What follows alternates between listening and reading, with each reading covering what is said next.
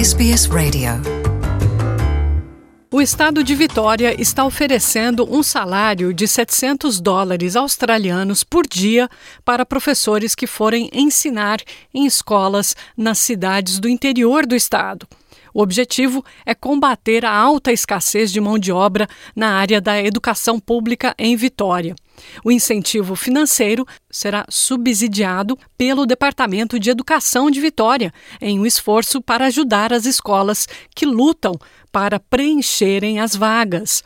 O Departamento de Educação anunciou que contribuirá com mais de 300 dólares por dia para professores que decidirem viajar para as áreas rurais para trabalharem nessas escolas. Os professores continuam recebendo seus salários habituais de cerca de 400 dólares por dia, de modo que professores qualificados receberão, com a nova medida, quase o dobro de seu salário atual. As escolas também estão lutando com a perda generalizada de funcionários devido à Covid e também devido aos requisitos da vacinação contra a Covid-19 no estado. Aproximadamente 420 professores de escolas públicas em regime de tempo integral em Vitória foram demitidos em abril depois de se recusarem a tomar a vacina.